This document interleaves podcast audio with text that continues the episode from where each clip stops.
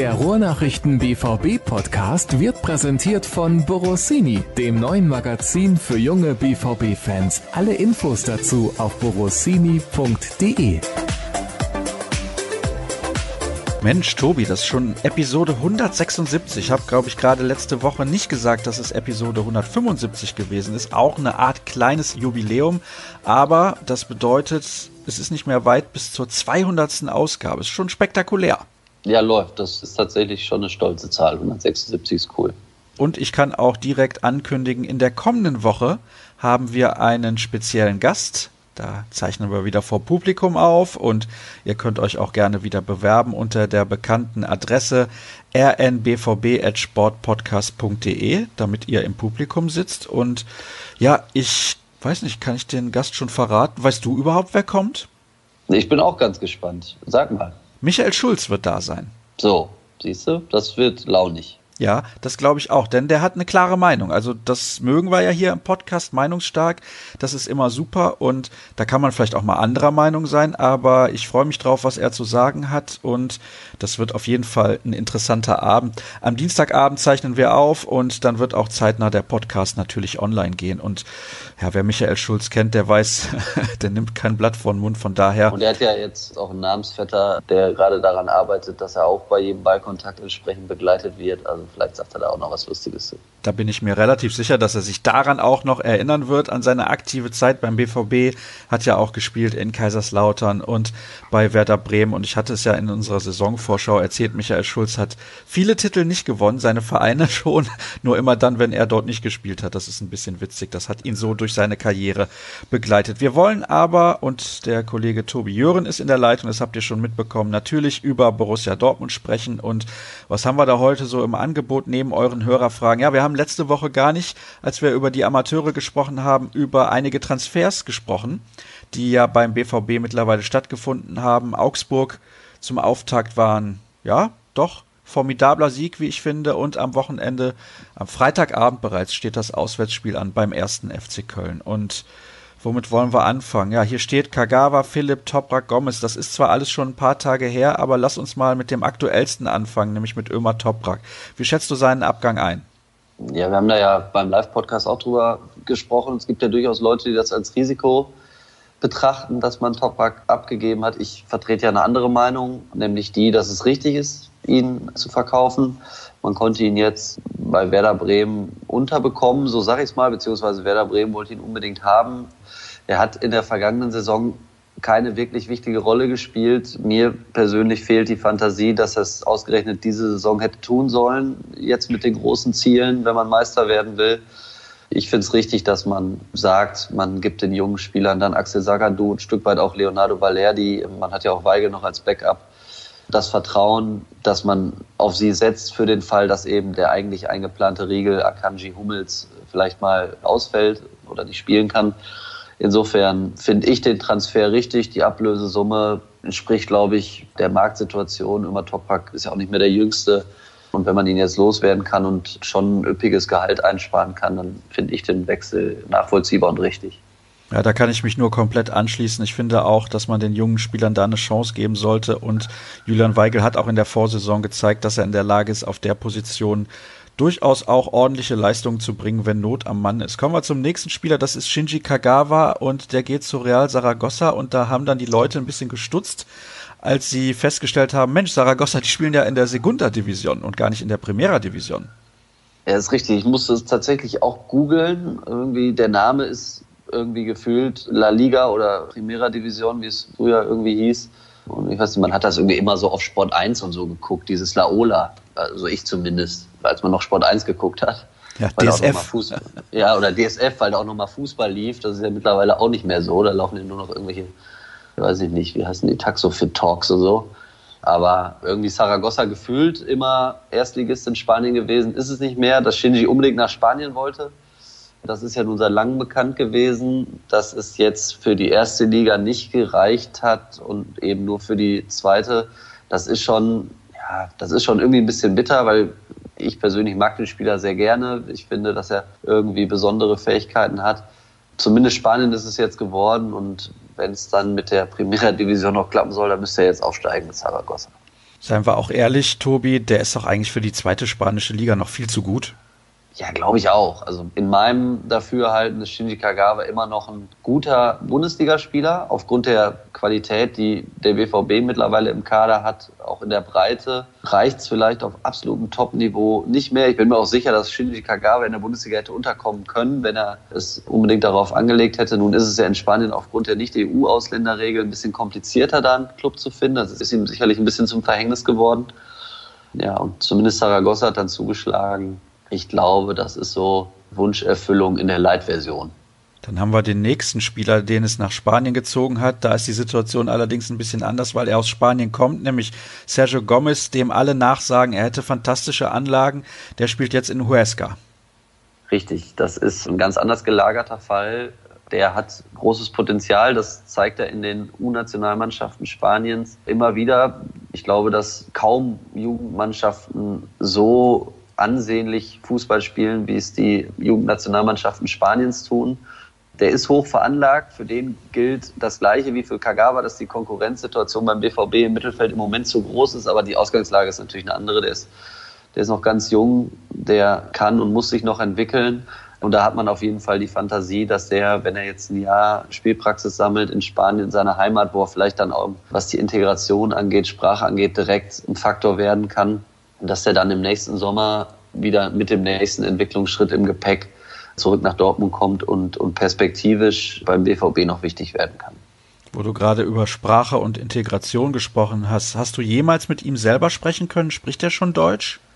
Ich habe tatsächlich mit ihm gesprochen und zwar noch in Bad Ragaz im Trainingslager, also nicht unter vier Augen, sondern in einer kleinen Runde. Da haben wir ihn interviewt. Da ist es dann allerdings tatsächlich so, dass er Spanisch spricht und übersetzt wird. Und genauso hatten wir es, ich meine sogar letztes Jahr in Bad Ragaz auch in der Medienrunde. Da saß er auf dem Podium zusammen mit Ashraf Hakimi. Da ist es dann so, dass man auf Deutsch, wenn man ganz langsam fragt, dann versteht er Bruchteile, aber es ist schon so, dass der Dolmetscher immer zwischengeschaltet war, das schon. Mhm. Okay, also ist dann noch ein bisschen was zu verbessern, was seine Deutschkenntnisse angeht. Das wird natürlich in Huesca nicht passieren, aber okay, wenn ja, seine fußballerischen Leistungen also stimmen. Also damals, ne? damals hat er uns zumindest erzählt, dass er zweimal die Woche Deutschunterricht hat, zusammen mit Hakimi. Also so Basics gehen schon. Ich glaube gerade auch Verständigung auf dem Fußballplatz, das ist ja jetzt auch nicht das komplizierteste der Welt. Das funktioniert schon. Auch das Englisch ist besser geworden, aber klar, um sich jetzt fließend zu unterhalten, dafür reicht es noch nicht. Dann haben wir einen weiteren Spieler, über den wir als Abgang sprechen können, nämlich Maximilian Philipp. Der geht nach Russland. Tut mir ein bisschen leid für den Jungen, weil ich glaube, er hat eigentlich auch ausreichend Qualität, um in der Bundesliga noch zu spielen. Aber da scheiterte es, glaube ich, ein wenig an der Ablösesumme. Ja, ich glaube auch, dass ihm die Ablösesumme, die da immer im Raum stand, irgendwo zwischen 15 und 20, eher 18 bis 20 Millionen, dass die ihm so ein bisschen ja im wahrsten Sinne des Wortes zum Verhängnis geworden ist. Da gab es mit Sicherheit Interessenten. Ich glaube, dass es in Wolfsburg, nach allem, was ich gehört habe, sehr unglücklich gelaufen ist. Da wurde ihm mehr versprochen, als am Ende eingehalten worden ist. Da hat er sich dann auch relativ früh darauf festgelegt. Und am Ende hat Wolfsburg, ja, ich will jetzt nicht sagen, Wortbruch begangen, aber zumindest nicht das gehalten, was mal in Aussicht gestellt worden ist und dann irgendwie überraschend doch einen Rückzieher gemacht. Und so ist es dann am Ende, weil eben andere Clubs, ich sag mal sowas wie Eintracht Frankfurt, auch Hertha BSC, aufgrund der Ablöse dann im Endeffekt auch Abstand genommen haben. Vor einem Transfer ist es dann Moskau geworden, die mit der Ablöse jetzt nicht so ein Problem hatten. Er hatte da zumindest einen guten Start, hat jetzt, glaube ich, direkt ein Tor geschossen. Im ersten Spiel sogar, wenn ich das richtig verfolgt habe. Aber ich finde auch den Gang nach Russland in die, in die russische Liga, ja, was heißt bedauerlich? Also da wird ja auch professionell Fußball gespielt, aber ja, mich hat es auch überrascht, dass es jetzt so weit ab vom Radar irgendwie weitergeht für Maximilian Philipp, weil ich ihn auch für, für einen guten Bundesligaspieler halte, der vielen Clubs eigentlich in der ersten Liga hier helfen würde. Ich bin mir relativ sicher, dass wir ihn irgendwann wieder in Deutschland sehen werden, denn, ja, weiß ich nicht, ich kann mir nicht vorstellen, dass er zum zweiten Kevin Korani wird. Korani ist ja auch mehr zum Ende seiner Karriere dann nach Russland gegangen und Maximilian Philipp ist ungefähr Mitte 20. Also deswegen bin ich davon überzeugt, er wird irgendwann nach Deutschland zurückkehren, auch in einem Alter, wo man sagen kann, die Karriere ist noch nicht ganz am Ende angekommen. Ja, ja glaube ich auch und hoffe ich auch. Also, weil ich ihn auch als Typen mag, habe ich auch an dieser Stelle schon mal gesagt, der hat irgendwie auch eine coole Berufsauffassung. Der ist wirklich ein Musterprofi, der irgendwie auch den Teamgedanken voranstellt. Ist jetzt nicht so ein Ego-Zocker irgendwie. Ich finde den richtig gut. Der hätte auch in Wolfsburg, das weiß ich aus sicherer Quelle, auf viel Geld verzichtet, weil es ihm tatsächlich auch darum geht, einfach Fußball zu spielen. Na gut, jetzt ist es so gelaufen, aber klar, zum Beispiel, weil du gerade Kurani ansprichst, André Schürle ist auch nach, nach Russland gewechselt. Aber da kann ich den Schritt eher nachvollziehen, als es bei Maximilian Philipp der Fall ist. Ich glaube, wenn ich das richtig weiß, Schürles Frau hat russische Wurzeln. Der hat sicherlich auch größere Probleme gehabt, einen Club zu finden. Ja, bei Philipp ist es jetzt so gekommen und dann hoffen wir mal, dass der Abstand vielleicht auch hilft, um, um wieder interessant zu werden für die Bundesliga. Jetzt können wir uns dann mit den sportlichen Aktualitäten befassen. Am Wochenende wurde ja ein bisschen gekickt, das 5 zu 1 gegen Augsburg. Wie bewertest du das? Ja, ist natürlich ein Traumstart gewesen. Also, beziehungsweise Traumstart in Anführungsstrichen, weil nach 31 Sekunden sah es nicht danach aus, aber wie der BVB dann nach dem ganz frühen 0-1 reagiert hat, hat mich schon beeindruckt. Ich habe Augsburg eine Woche vorher im Pokal gegen Fair gesehen. Das ist jetzt sicherlich nicht der Maßstab, den es anzulegen gilt, wenn es darum geht zu bewerten, wie weit ist Borussia Dortmund schon. Aber trotzdem Auftaktspiel, früher Rückstand, viel Druck auf dem Kessel und dann vor allen Dingen in der zweiten Halbzeit oder in der zweiten Hälfte so befreit und aus einem Guss zu spielen. Das glaube ich ist trotzdem nicht selbstverständlich. Man hat ja nun mal auch bei den Bayern gesehen, wie schwer es sein kann, in so eine Saison reinzukommen. Das war schon, das war schon richtig gut und ich finde auch nochmal ein deutlicher Schritt spielerisch nach vorne im Vergleich zur vergangenen Saison. Jetzt gab es ja hinterher viele Diskussionen, wer war denn nun der schönste, der schönste sag ich schon, wer war denn, wer war denn der beste Spieler auf dem Platz? Also es gab einige, die wirklich gut gespielt haben. Wer hat deiner Meinung nach besonders herausgeragt? Ja, ich fand, also es gab wirklich viele gute, aber ich fand Hummels schon besonders. Man sieht einfach, dass das ein neues Element ist im BVB-Spiel, was Spieleröffnung angeht, Spielaufbau von hinten, die Diagonalpässe, die er spielt, die Pässe in die Schnittstellen ins Zentrum, die er spielt man hat da wirklich gerade gegen so tiefstehende Gegner wie Augsburg, wenn man so viel den Ball hat, einfach ja wirklich so einen Strategen hinten in der Viererkette, der der Spieleröffnung des BVB eine ganz neue Qualität oder eine zusätzliche Qualität verleiht. Das fand ich schon richtig gut, aber natürlich gab es viele gute. Jaden Sancho ist besonders gewesen. Paco Alcázar ist mit einem Doppelpack gestartet. Vier Tore in drei Pflichtspielen jetzt. Da gab es schon viele viele positive Geschichten, Julian Weigel, aber wenn ich mich festlegen muss, Mats Hummels. Okay, eine sehr, sehr interessante Wahl. Hat ja irgendwas nicht gefallen, außer den ersten 31 Sekunden eigentlich? Nee, da gab es wenig. Also ich fand es gut, auch, dass die Mannschaft die ganze Zeit weiter gespielt hat, Lust auf Fußball hatte, auch Bock hatte, die Fans dann irgendwie zu verwöhnen. Ich finde, da gibt es jetzt wirklich ganz wenig auszusetzen, immer mit der Einschränkung, dass ich eben glaube, dass beim FC Augsburg noch vieles im Argen liegt. Die haben ja jetzt auch in der Woche direkt reagiert und ich glaube, mit Lichtsteiner und Jetwei direkt nochmal zwei Abwehrspieler verpflichtet. Haben die, glaube ich, auch nicht ohne Grund gemacht. Und insofern war es auch relativ einfach, obwohl Augsburg so tief stand, gegen die torgefährlich zu werden. Nichtsdestotrotz muss man es eben erstmal so ausknickern und das war schon gut. Dann können wir direkt übergehen zu den Hörerfragen und da passt eine zu deinem Spieler des Spiels, nämlich zu Mats Hummels. Seid ihr überrascht, dass Hummels bereits Kapitän auf dem Platz sein durfte und das relativ ruhig von den Fans aufgenommen wurde. Da gab es ja auch so leichte Irritation. Marco Reus wurde ausgewechselt und wollte Axel Witzel die Kapitänsbinde geben, aber der hat es ja eigentlich direkt weitergereicht. Ja, das ist aber also eine klare Reihenfolge. Jetzt war ja nun Pischschuh auch schon unten, der hätte sie sonst bekommen, das muss man natürlich der Vollständigkeit halber sagen. Also Kapitän Marco Reus, Vizekapitän Lukas Piszek, das ist ganz klar geregelt. Hummels ist Dritter, Kapitän und Axel Witzel komplettiert den Mannschaftsrat. Da sind diese Saison nur noch vier Spieler drin. Letztes Jahr waren es noch sechs und sind alle über 30. Man hat da, so hört man vom BVB ganz bewusst die Verkleinerung vorgenommen und eben auch nur auf Hochkaräter gesetzt, ohne jetzt die anderen irgendwie degradieren zu wollen. Also mich persönlich hat es nicht überrascht. Ich bin ja auch einer von denen, die den Hummels-Transfer seit Tag eins befürwortet haben. Ich weiß, dass es da auch Skeptiker gibt oder auch Kritiker, die die das alles schwierig finden, auch auf emotionaler Ebene. Aber ich glaube, dass das eigentliche Stimmungsbild Hummels gegenüber sehr, sehr positiv ist und dass es eben natürlich trotzdem ein paar gibt, die ihm den Wechsel nach München nicht verziehen haben. Die wird er überzeugen müssen. Und ich glaube, wenn er so spielt, wie er es letzten Samstag gemacht hat, dann dauert es nicht so lange, bis fast alle wieder klatschen darüber, dass Hummels wieder im BVB-Trikot spielt.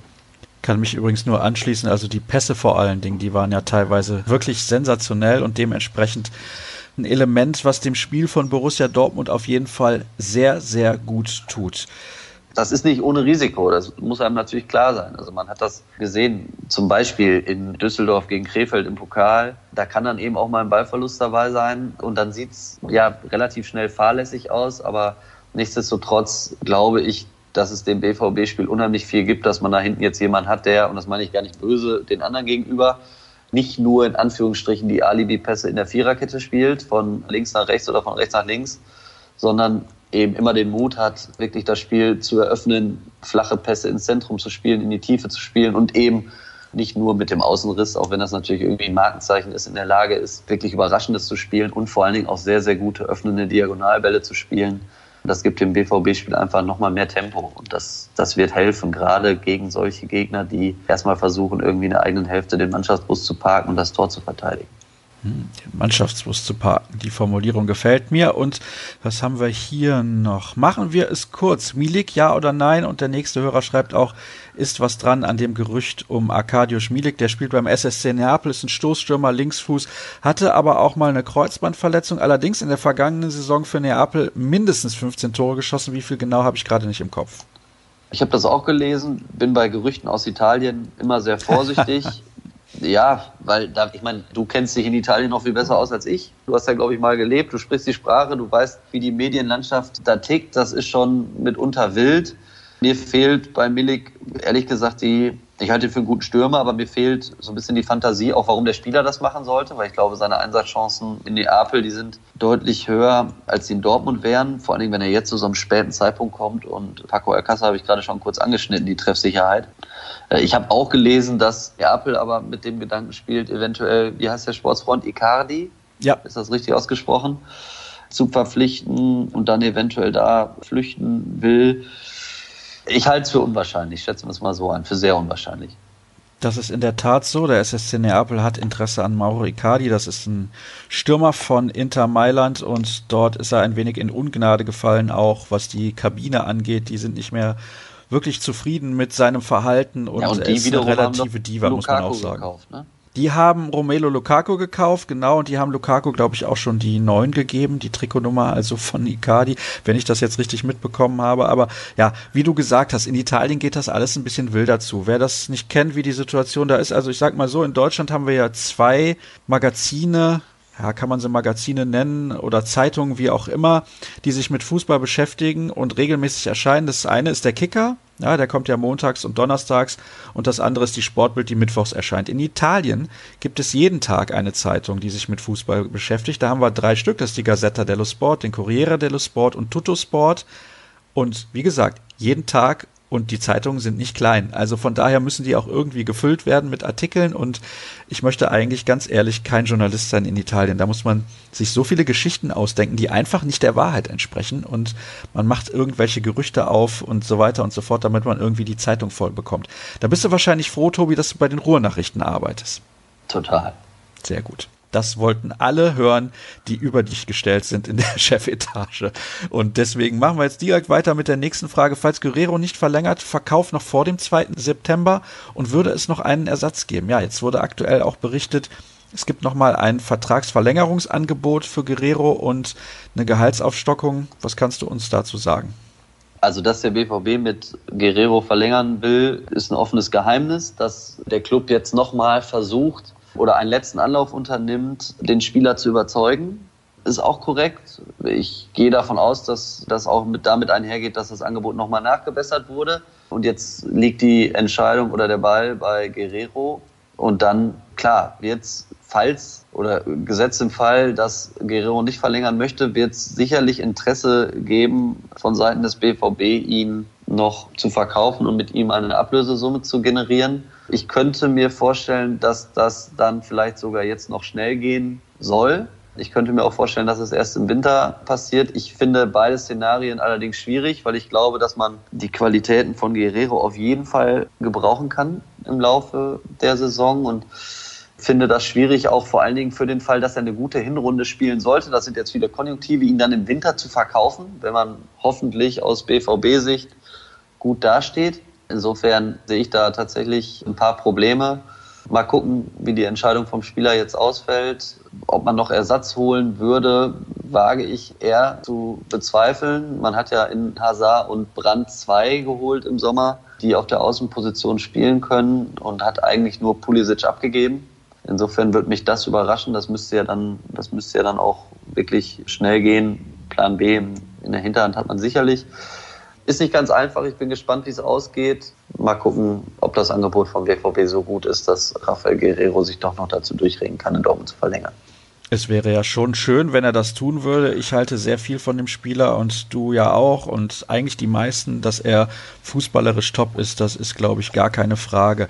Und dann kommen wir zu einer weiteren Frage, die sich auch ein bisschen mit Rafael Guerrero beschäftigt. Warum kann man es sich nicht leisten, ihn ablösefrei ziehen zu lassen, aber eventuell Götze? Muss man das verstehen, würde René gerne wissen. Ja, ist natürlich tatsächlich kompliziert. Richtig schwierig wird es sicherlich dann auch, wenn man beide im kommenden Sommer ablösefrei ziehen lässt. Also wenn man jetzt so Portalen wie Transfermarkt oder so glaubt, dann haben die zusammen noch einen Marktwert von 50 Millionen, beide 25 Millionen pro Kopf. Das ist natürlich auch für den BVB richtig, richtig viel Geld. Ich glaube, dass man die Situation trotzdem nicht ganz vergleichen kann. Zum einen halte ich die Wahrscheinlichkeit, dass Mario Götze in Dortmund verlängert, aktuell für höher, als es bei Guerrero der Fall ist. Und zweitens glaube ich, dass es auch sehr, sehr schwierig ist, Mario Götze zum Beispiel in diesem Sommer jetzt zu verkaufen. Also das hat ja auch ein bisschen was mit Angebot und Nachfrage zu tun. Das Angebot könnte man sicherlich schaffen. Die Nachfrage, da ist man dann eben schon darauf angewiesen, dass ein Club kommt und sagt, ja, wir möchten Mario Götze jetzt gerade kaufen. Und das weiß ich nicht, ob man da dann einen Club findet, bei dem Götze auch noch sagt, ja, das mache ich. Also das halte ich für schwieriger. Das Problem kann auch übrigens bei Rafael Guerrero natürlich noch auftreten dass es in diesem Sommer für, weiß ich nicht, 20 oder 25 Millionen keinen Interessenten gibt, aber im nächsten Sommer, wenn er ablösefrei ist und nur ein Handgeld fällig wird, stehen die Interessenten Schlange. Das ist ein Problem. Da kann der BVB zwar sagen, dass er irgendwen verkaufen will, aber es muss ja dann de facto auf den Club kommen und sagen, wir wollen ihn kaufen. Und bei Götze würde ich das aber für noch schwieriger halten, ihn in diesem Sommer mit einer vernünftigen Ablöse zu verkaufen als bei Guerrero. Hätten wir das auch geklärt und es kommt noch mal eine Frage zu der Personalie Patrick Schick, aber du hast ja eben eigentlich schon bei Milik erläutert, warum es nicht so sinnvoll ist, nach Dortmund zu wechseln, wenn man Offensivspieler ist. Ja, ich habe ja den Standpunkt, glaube ich, auch hier schon häufiger geäußert. Ich, ich finde es schwierig zu sagen, man kauft jetzt noch einen Stürmer, um in der Offensive noch irgendwie gehandelt zu haben auf dem Transfermarkt. Weil im Moment nimmt man, das ist jetzt noch deutlicher als vor vier Wochen. Das war so vielleicht nicht absehbar, aber im Moment nimmt man Paco Alcázar ganz sicherlich nicht raus. Man hat Mario Götze noch, der letztes Jahr gezeigt hat, dass er die Position ganz anders spielt, aber auch wertvoll sein kann, auch als falscher Neuner. Und dann glaube ich, ist es für einen Offensivspieler tatsächlich im Moment kompliziert. Noch dazu, wenn man, und das ist billig weniger als, als schick, wenn man eigentlich ein Spieler ist, der noch so diesen Stempel hat, da ist noch viel Potenzial, der Spieler muss sich noch entwickeln. Dann nach Dortmund zu gehen, mit BVB zu trainieren, aber eigentlich zu wissen, der Trainer setzt nicht auf mich und ich werde viel Spielzeit nur von der Bank verfolgen, dann finde ich es kompliziert. Also Schick soll aus Rom weg, weil er da nicht regelmäßig genug spielt. Dann sehe ich halt nicht, warum er es ausgerechnet beim BVB häufiger tun sollte. Im Gegenteil. Der ist, glaube ich, 23 oder gerade 24, wenn ich es richtig weiß. Und da sehe ich dann tatsächlich den Mehrwert für den, für den Spieler nicht. Und mein Gedanke ist ja seit jeher eigentlich der, dass man irgendwie eigentlich einen Stürmer finden müsste, der vielleicht schon in einem fortgeschrittenen Alter ist, der irgendwie so eine Art Aura hat.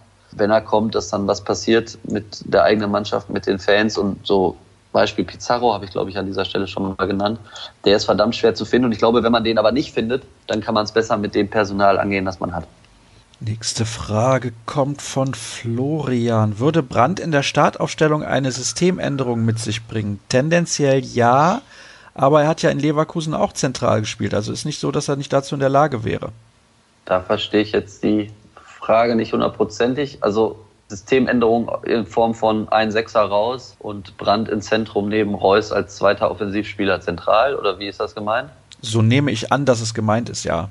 Okay, ja. Ja, wäre mein persönlicher Wunsch, dass Favre sich das traut. Im Moment hat er keinen Grund dazu. Wenn man mit zwei Sechsern gegen Augsburg spielt und trotzdem fünf Tore schießt, dann kommt man vielleicht nicht zwangsläufig auf den Gedanken, offensiver aufstellen zu wollen.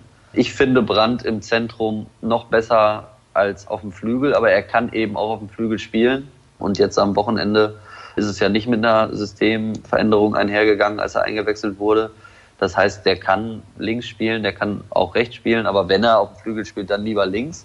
Und ich glaube auch, dass das im Moment das wahrscheinlichere Szenario ist, dass Reus als alleiniger Zehner im Zentrum bleibt und Julian Brandt dann der Kandidat ist für den linken Flügel und Jaden Sancho für rechts. Aber links ist natürlich mit Guerrero, der jetzt zumindest auch wieder ins Training eingestiegen ist, mit Hazard, der es ordentlich gemacht hat in den ersten Spielen und mit Brandt und theoretisch auch noch Brun Larsen und meinetwegen auch noch Wolf wirklich verdammt viel Konkurrenz auf den offensiven Flügelpositionen. Ich finde Delaney neben Witzel immer noch stärker als Weigel.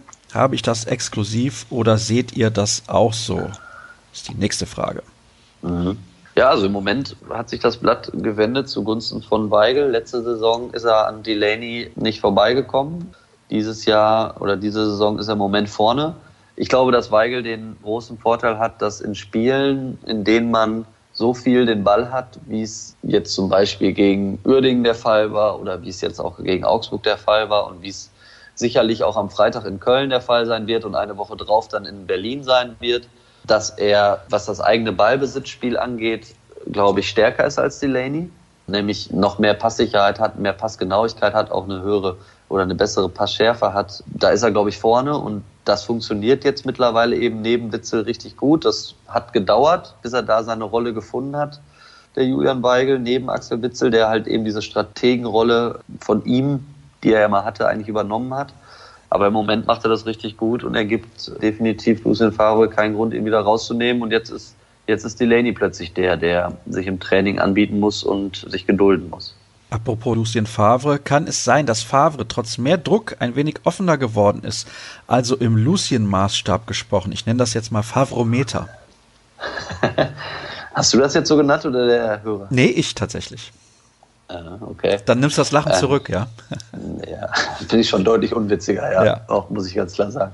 Nee, alles gut. Ich habe auch den Eindruck, also er gibt sich Mühe, das war jetzt gerade auf der USA-Reise deutlich zu erkennen, wo man eben auch mal so am Rande von Trainingseinheiten oder so ganz locker mit ihm quatschen konnte. Ich glaube, dass er immer noch, ja, um dieses, wie hieß das? Favrometer? Favrometer? Favrometer, genau. Ja, dass er da immer noch ziemlich wenig Ausschlag zeigt, wenn er auf dem Podium sitzt, wo Pressekonferenz ist, wo er irgendwie in sieben oder acht Kameraobjektive blickt dann kommt da nicht so viel, aber ich glaube, so im kleineren Kreis lockert sich das langsam er kriegt das jetzt, glaube ich, auch besser eingeordnet, wie groß das hier in Dortmund alles ist und auch vielleicht ein bisschen bei den Medien, wer eben so in welche Richtung berichtet und das hilft so ein bisschen in der Zusammenarbeit. Aber also klar, vom Unterhaltungswerten Jürgen Klopp wird er nicht mehr und in der Ausführlichkeit seiner Antworten wird er auch kein Thomas Tuchel werden. Ne, das ist auch klar. Jetzt fällt mir gerade eine Frage ein, die komischerweise nicht auf meinem Zettel steht. Interessant, dass ich das irgendwie vergessen habe. Was erwarten wir denn journalistisch von der Doku rund um den BVB, die es ja jetzt bei Amazon Prime zu sehen gibt? Ich habe den ersten Teil nicht gesehen, weil ich bei der Premiere nicht vor Ort war. Ich weiß nicht, ob du es gesehen hast. Vielleicht kannst du da ein bisschen was dazu sagen. Ganz ehrlich, rein journalistisch gesehen habe ich da nicht so sonderlich viele Erwartungen dran. Einfach aus dem Grund, weil ich der Meinung bin, dass die Vereine schon ganz genau draufschauen, was nach außen geht und was nicht. Glaube ich auch. Ich denke, dass das journalistisch jetzt nicht unbedingt, ja, weiß ich nicht, ich weiß gar nicht, mir fällt das richtige Adjektiv nicht an, aber also ich glaube, es geht um Unterhaltung. Und ich glaube, dass es für den Fan tatsächlich cool ist und gute Einblicke ist. Ich glaube nicht, dass wir als Journalisten jetzt irgendwie besonders viel daraus lernen können, aus, ich sag mal, internen Abläufen irgendwie was ziehen können was nicht vielleicht vorher auch schon klar war oder zumindest immer erfragt werden konnte, wenn man dann irgendwie recherchiert hat. Insofern glaube ich, dass es für den Fan cool ist. Für uns als Journalisten ist es eben nur eine weitere Entwicklung dahin, dass die Clubs sich selber exzellent vermarkten und dass es da eben neben, so wie das früher immer war, normalen konkurrierenden anderen Medienhäusern oder Zeitungen sicherlich auch den BVB gibt als Konkurrenten, weil er natürlich mit einer sehr, sehr großen Öffentlichkeitsarbeitsabteilung dafür sorgt, selber Nachrichten auf den Markt zu spülen und sich selber zu vermarkten und dass wir da irgendwie parallel mittlerweile existieren auf dem Medienmarkt. Ja, und dass wir aber ja immer den Anspruch haben, eben die Sachen kritisch zu hinterfragen, was natürlich dann der Verein auf seinen eigenen Plattformen nicht unbedingt anbietet. Dann haben wir noch eine letzte Frage. Was haltet ihr von Watzkes Enthaltung zur Causa Tönnies? Ist es nicht kritisch zu sehen, dass unser Präsident, Präsident ist er übrigens nicht, kurzer Hinweis an der Stelle, in dem Fall keine klare Kante gegen Rassismus zeigt? Und dann schreibt der nächste Hörer, diese Frage wird ignoriert. Nein, wird sie nicht. Also die Frage wird ignoriert von uns im Podcast. Ja, ja, genau. Das, das war die Vermutung des Hörers, aber ja, das okay. haben wir hiermit ja schon widerlegt.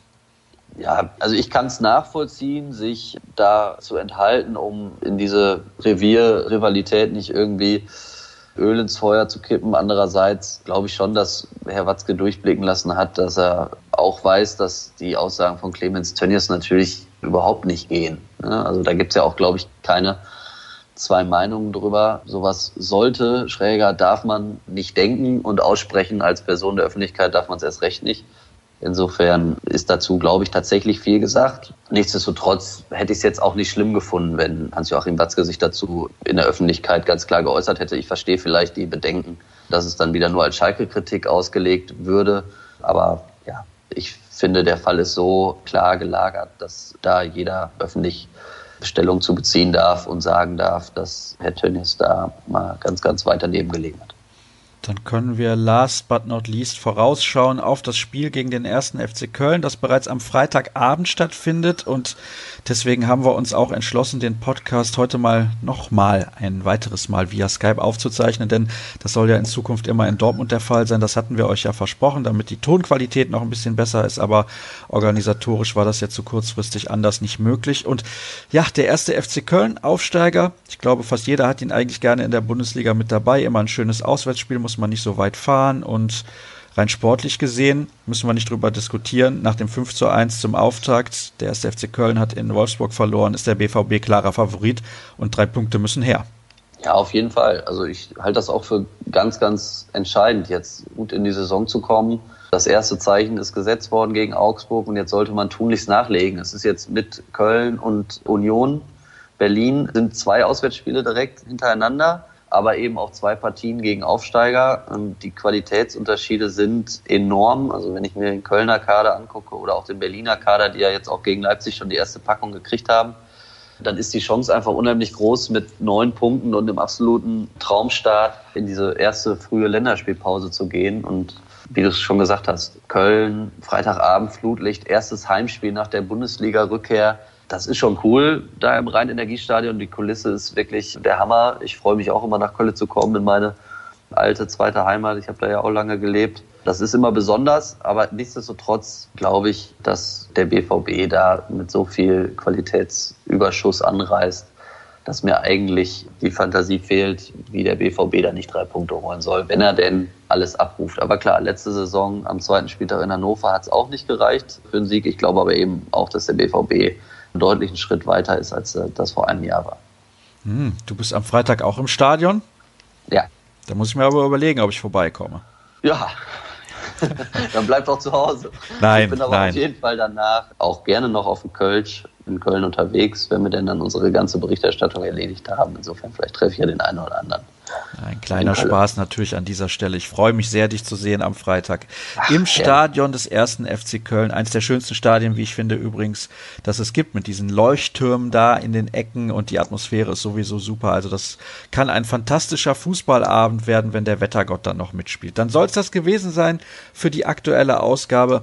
Eine Vorschau auf das Spiel gibt's noch bei Facebook auf der Seite der Ruhrnachrichten, ruhrnachrichten.de, at rnbvb bei Twitter. Dort findet ihr auch Tobi Jören unter at Tobi Jören und mich unter at Sascha Staat. Und dann hören wir uns in der kommenden Woche wieder dann mit Michael Schulz als Gast. Ich hoffe, da seid ihr dann auch wieder mit dabei. Macht's gut, schönes Wochenende. Bis dann. Tschüss. Tschüss.